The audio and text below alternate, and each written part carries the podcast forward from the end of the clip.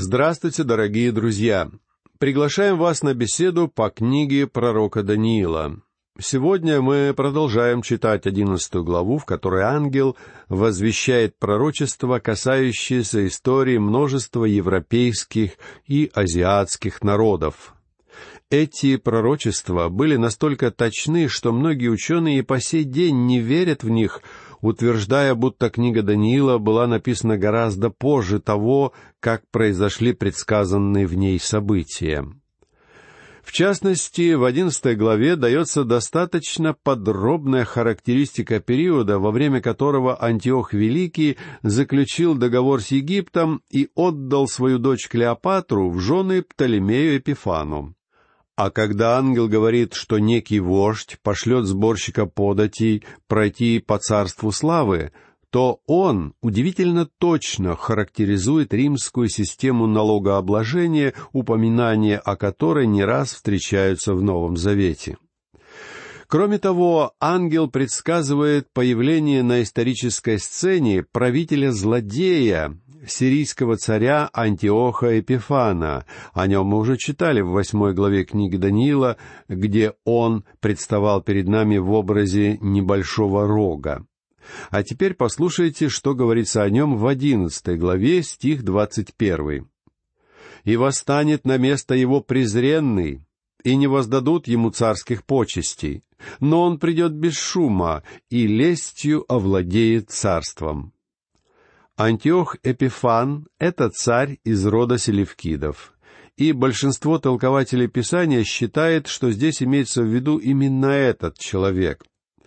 Такая точка зрения имеет полное право на существование, поскольку приведенное у Даниила пророчество в точности исполнилось в истории жизни Антиоха.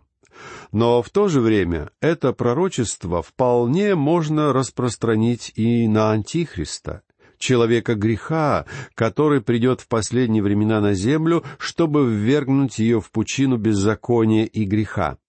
Эти два персонажа невероятно похожи. И было бы неверно распространять пророчество Даниила только на одного из них. Одиозная фигура жестокого и греховного правителя Антиоха Эпифана как нельзя лучше подходит для того, чтобы считаться прообразом грядущего на землю Антихриста. Антиох пришел к власти в 175 году до Рождества Христова. Это был ужасный богохульник. Вот почему он назван здесь презренным. Этот человек проповедовал мир который на деле оказался хуже любой войны. И точно так же придет к власти Антихрист. Период Великой Скорби начнется с трех с половиной лет мира, и людям будет казаться, что началось тысячелетнее царство, а на самом деле начнется Великая Скорбь. Антиох был обманщиком и льстецом, и таким же будет Антихрист. Друзья мои, Остерегайтесь таких людей. Они встречаются даже среди служителей церкви. Эти люди причиняют церкви больше вреда, чем кто бы то ни было другой. Нам не нужны люди, которые обманывают народ ради собственной выгоды. Нам нужны искренние, честные труженики, которые провозглашают истину Божью. А таких, к сожалению, становится все меньше и меньше. Но, слава Богу, их еще много, и потому служение Божье в Церкви Христовой на земле не прекращается. Послушайте далее продолжение пророчества, касающегося греховных деяний Антиоха Эпифана, стихи с 22 по 28. «И все потопляющие полчища будут потоплены и сокрушены им, даже и сам вождь Завета, ибо после того, как он вступит в союз с ним, он будет действовать обманом, и взойдет и одержит верх с малым народом. Он войдет в мирные и плодоносные страны и совершит то, чего не делали отцы его и отцы отцов его. Добычу, награбленное имущество и богатство будет расточать своим, и на крепости будет иметь замыслы свои, но только до времени. Потом возбудит силы свои и дух свой с многочисленным войском против царя Южного. И Южный царь выступит на войну с великим и еще более сильным войском, но не устоит, потому что будет против него коварство. Даже участники трапезы его погубят его, и войско его разольется, и падет много убитых. У обоих царей сих на сердце будет коварство, и за одним столом будут говорить ложь, но успеха не будет, потому что конец еще отложен до времени. И отправится он в землю свою с великим богатством и враждебным намерением против Святого Завета, и он исполнит его и возвратится в свою землю. Вождь Завета, о котором здесь идет речь, это, скорее всего, первосвященник Ония III, смещенный со своего поста и убитый в ходе происков Антиоха. В данных стихах красочно описана даже военная кампания против египетского царя и победа Антиоха, принесшая ему множество богатств и славу. Здесь сказано «и за одним столом будут говорить ложь». Антиох действительно был великим лжецом и обманщиком. В то время переговоры проводились за столом, как и в наше время. Вот только договоры, которые заключал Антиох, также были бесполезными клочками бумаги. Обратите внимание на стихи с 29 по 31.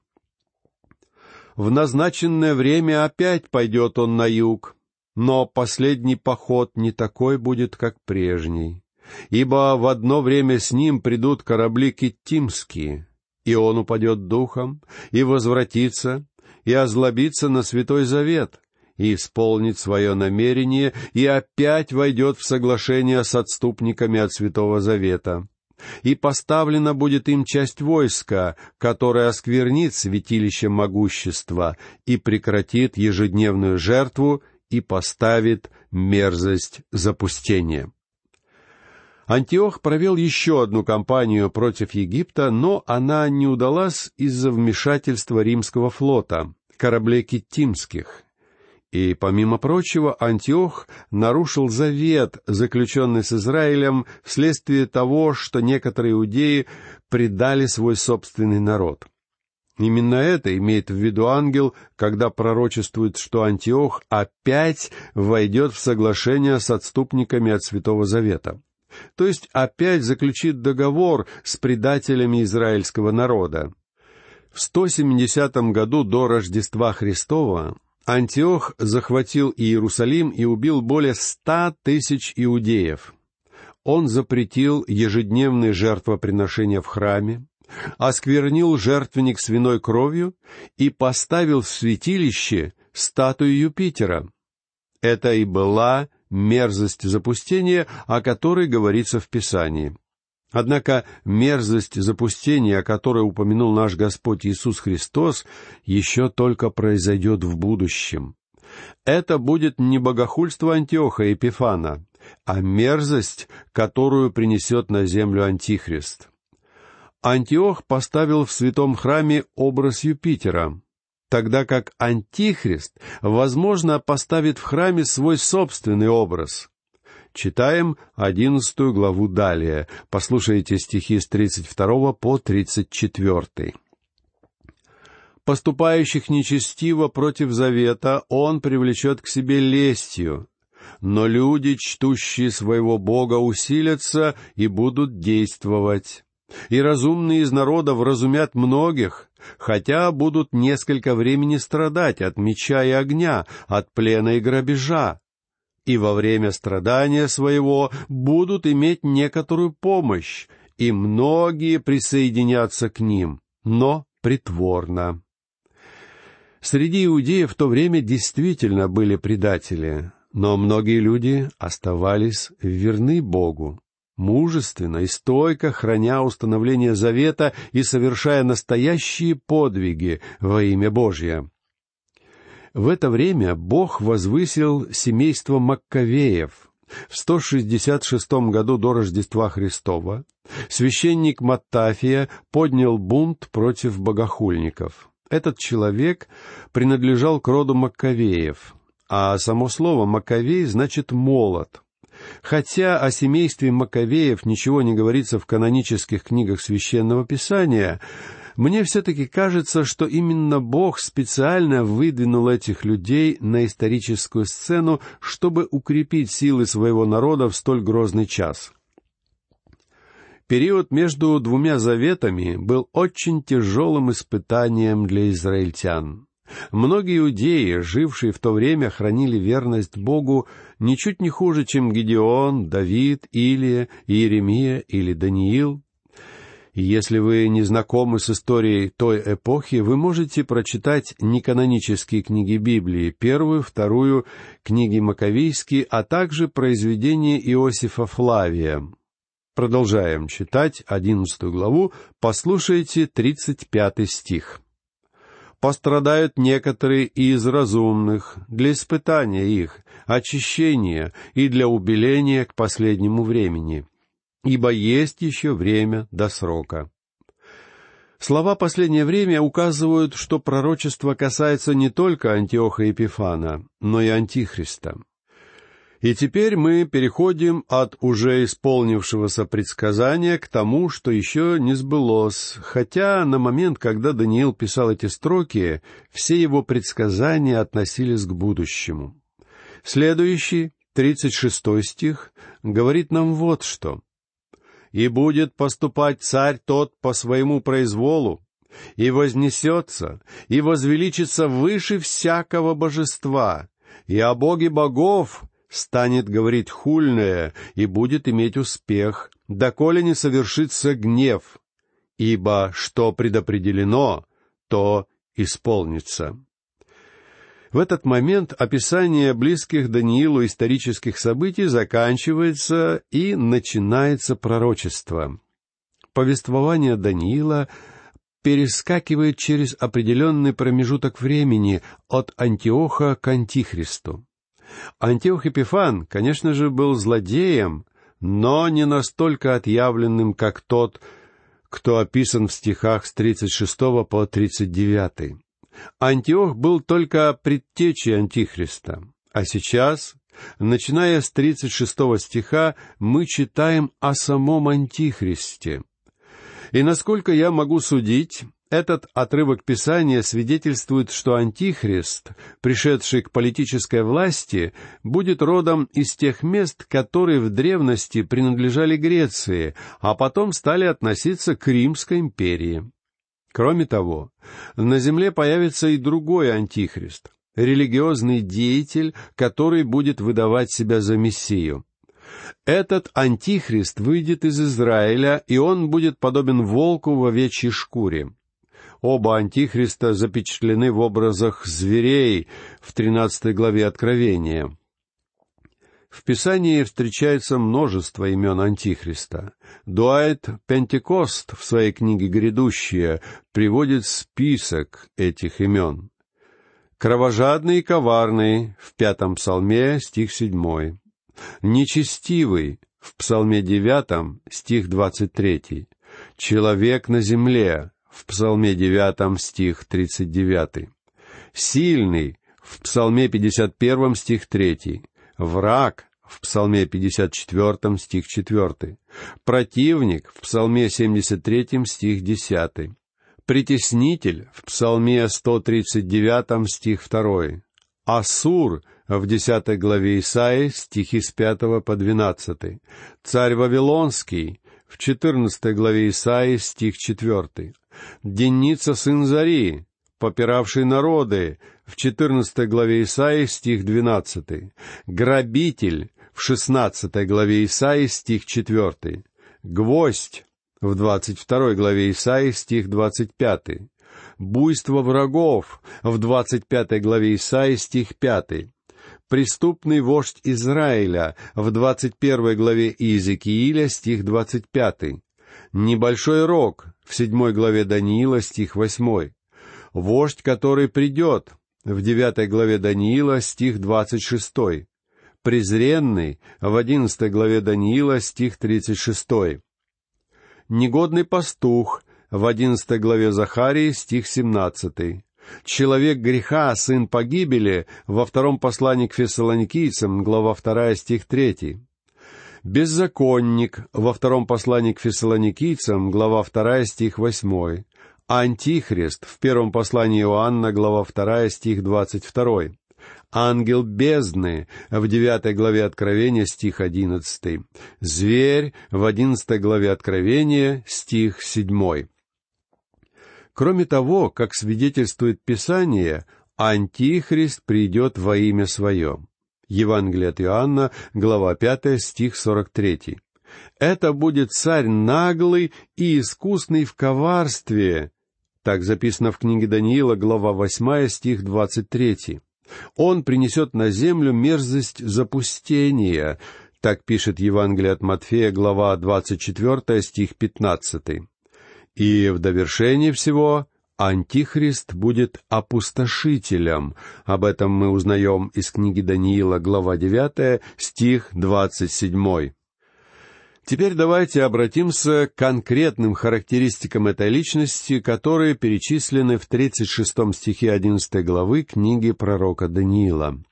Во-первых, этот правитель будет поступать по своему произволу. Антихрист своеволен. А Господь Иисус Христос, напротив, сказал о себе, «Я ничего не могу творить сам от себя. Как слышу, так и сужу, и суд мой праведен, ибо не ищу моей воли, но воли пославшего меня Отца». Эти слова Христа записаны в пятой главе Евангелия от Иоанна, стих тридцатый. Во-вторых, Антихрист возвеличится. Небольшой рог, а именно так назван Антихрист в седьмой главе, попытается стать большим рогом. И это снова не похоже на Господа Иисуса, о котором апостол Павел пишет филиппийцам, глава вторая стихи с пятого по седьмой. «Ибо в вас должны быть те же чувствования, какие и во Христе Иисусе. Он, будучи образом Божьим, не почитал хищением быть равным Богу, но уничижил себя самого, приняв образ раба, сделавшись подобным человеком и по виду став как человек, смирил себя, быв послушным даже до смерти и смерти крестной. В-третьих, Антихрист возвеличится выше всякого божества. Во втором послании к фессалоникийцам, глава 2, стих 4, апостол Павел так отзывается об Антихристе. «Противящийся и превозносящийся выше всего, называемого Богом или святынью.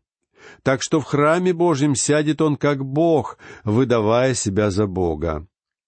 А в тринадцатой главе Откровения стих восьмой говорится «И поклонятся ему все живущие на земле, которых имена не написаны в книге жизни у Агнца, закланного от создания мира».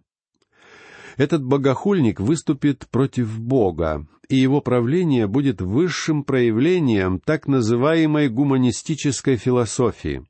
Антихрист будет типичным представителем тех, кто противится Богу и прославляет греховную человеческую природу.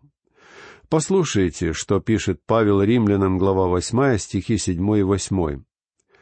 «Плотские помышления — суть вражда против Бога, ибо закону Божию не покоряются, да и не могут, посему живущие по плоти Богу угодить не могут.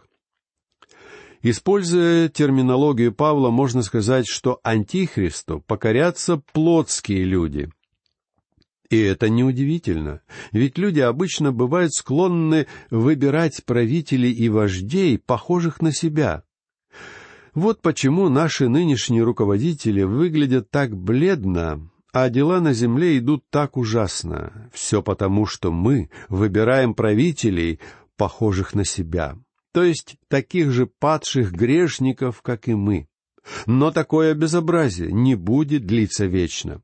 Ангел говорит, что Антихрист будет иметь успех доколе не совершится гнев. То есть сначала этот злодей будет пользоваться успехом, и Бог позволит ему править, но долго это не продлится. В стихе 37 11 главы Даниила мы находим еще одну характеристику Антихриста. и о богах отцов своих он не помыслит, и ни желания жен, ни даже божества никакого не уважит, ибо возвеличит себя выше всех. Здесь сказано «и о богах отцов своих он не помыслит». На основании этой фразы некоторые утверждают, будто Антихрист должен быть израильтянином. Но это выражение вполне может относиться к православному, католику, протестанту или язычнику, независимо от среды, из которой вышел этот человек, возвысившись, он вообще перестанет думать о Боге. Такие случаи бывали в истории. Например, глава американского атеистического общества Смит был сыном проповедника-методиста, а Иосиф Сталин когда-то учился в православной богословской семинарии. Одиозная личность Антихриста, как написано в прочитанном только что тексте, даже божества никакого не уважит. Это значит, что пришедший на землю Антихрист будет против религии и поклонения вообще. Он будет пропагандировать экуменическое движение и установит единственную религию во всем мире религию поклонения Ему одному. А в заключении нашей передачи я предлагаю вам послушать, как описывается это время в 13 главе Откровения, стихи с 15 по 17. «И дано ему было вложить дух в образ зверя, чтобы образ зверя и говорил, и действовал так, чтобы убиваем был всякий, кто не будет поклоняться образу зверя, и Он сделает то, что всем, малым и великим, богатым и нищим, свободным и рабам, положено будет начертание на правую руку их или на чело их, и что никому нельзя будет ни покупать, ни продавать, кроме того, кто имеет это начертание или имя зверя, или число имени его. Человек, не помеченный знаком зверя, не сможет ни поесть в ресторане, не купить билет на самолет. Это будет настоящая диктатура. Но, друзья, время нашей передачи подошло к концу. В следующий раз мы продолжим изучение одиннадцатой главы книги пророка Даниила. А сейчас я прощаюсь с вами. Всего вам наилучшего. До новых встреч.